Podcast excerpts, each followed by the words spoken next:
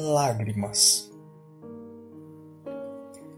Vinde a mim, todos os que estáis cansados e oprimidos, e eu vos aliviarei. Jesus.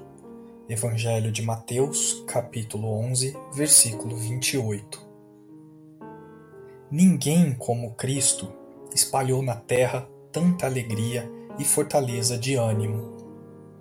Reconhecendo isso, muitos discípulos amontoam argumentos contra a lágrima e abominam as expressões de sofrimento. O paraíso já estaria na terra se ninguém tivesse razões para chorar.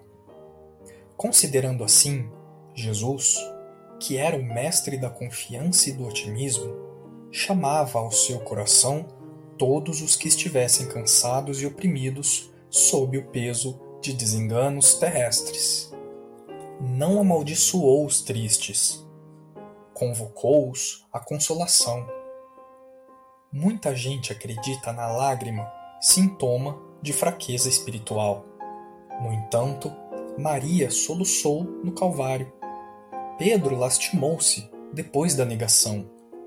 Paulo mergulhou-se em pranto às portas de Damasco. Os primeiros cristãos choraram nos circos de martírio mas nenhum deles derramou lágrimas sem esperança. Prantearam e seguiram o caminho do Senhor. Sofreram e anunciaram a boa nova da redenção.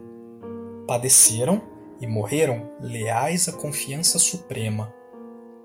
O cansaço experimentado por amor ao Cristo converte-se em fortaleza.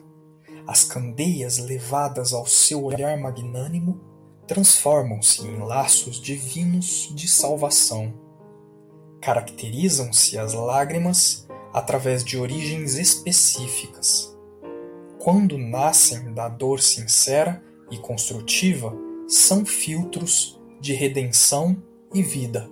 No entanto, se procedem do desespero, são venenos mortais.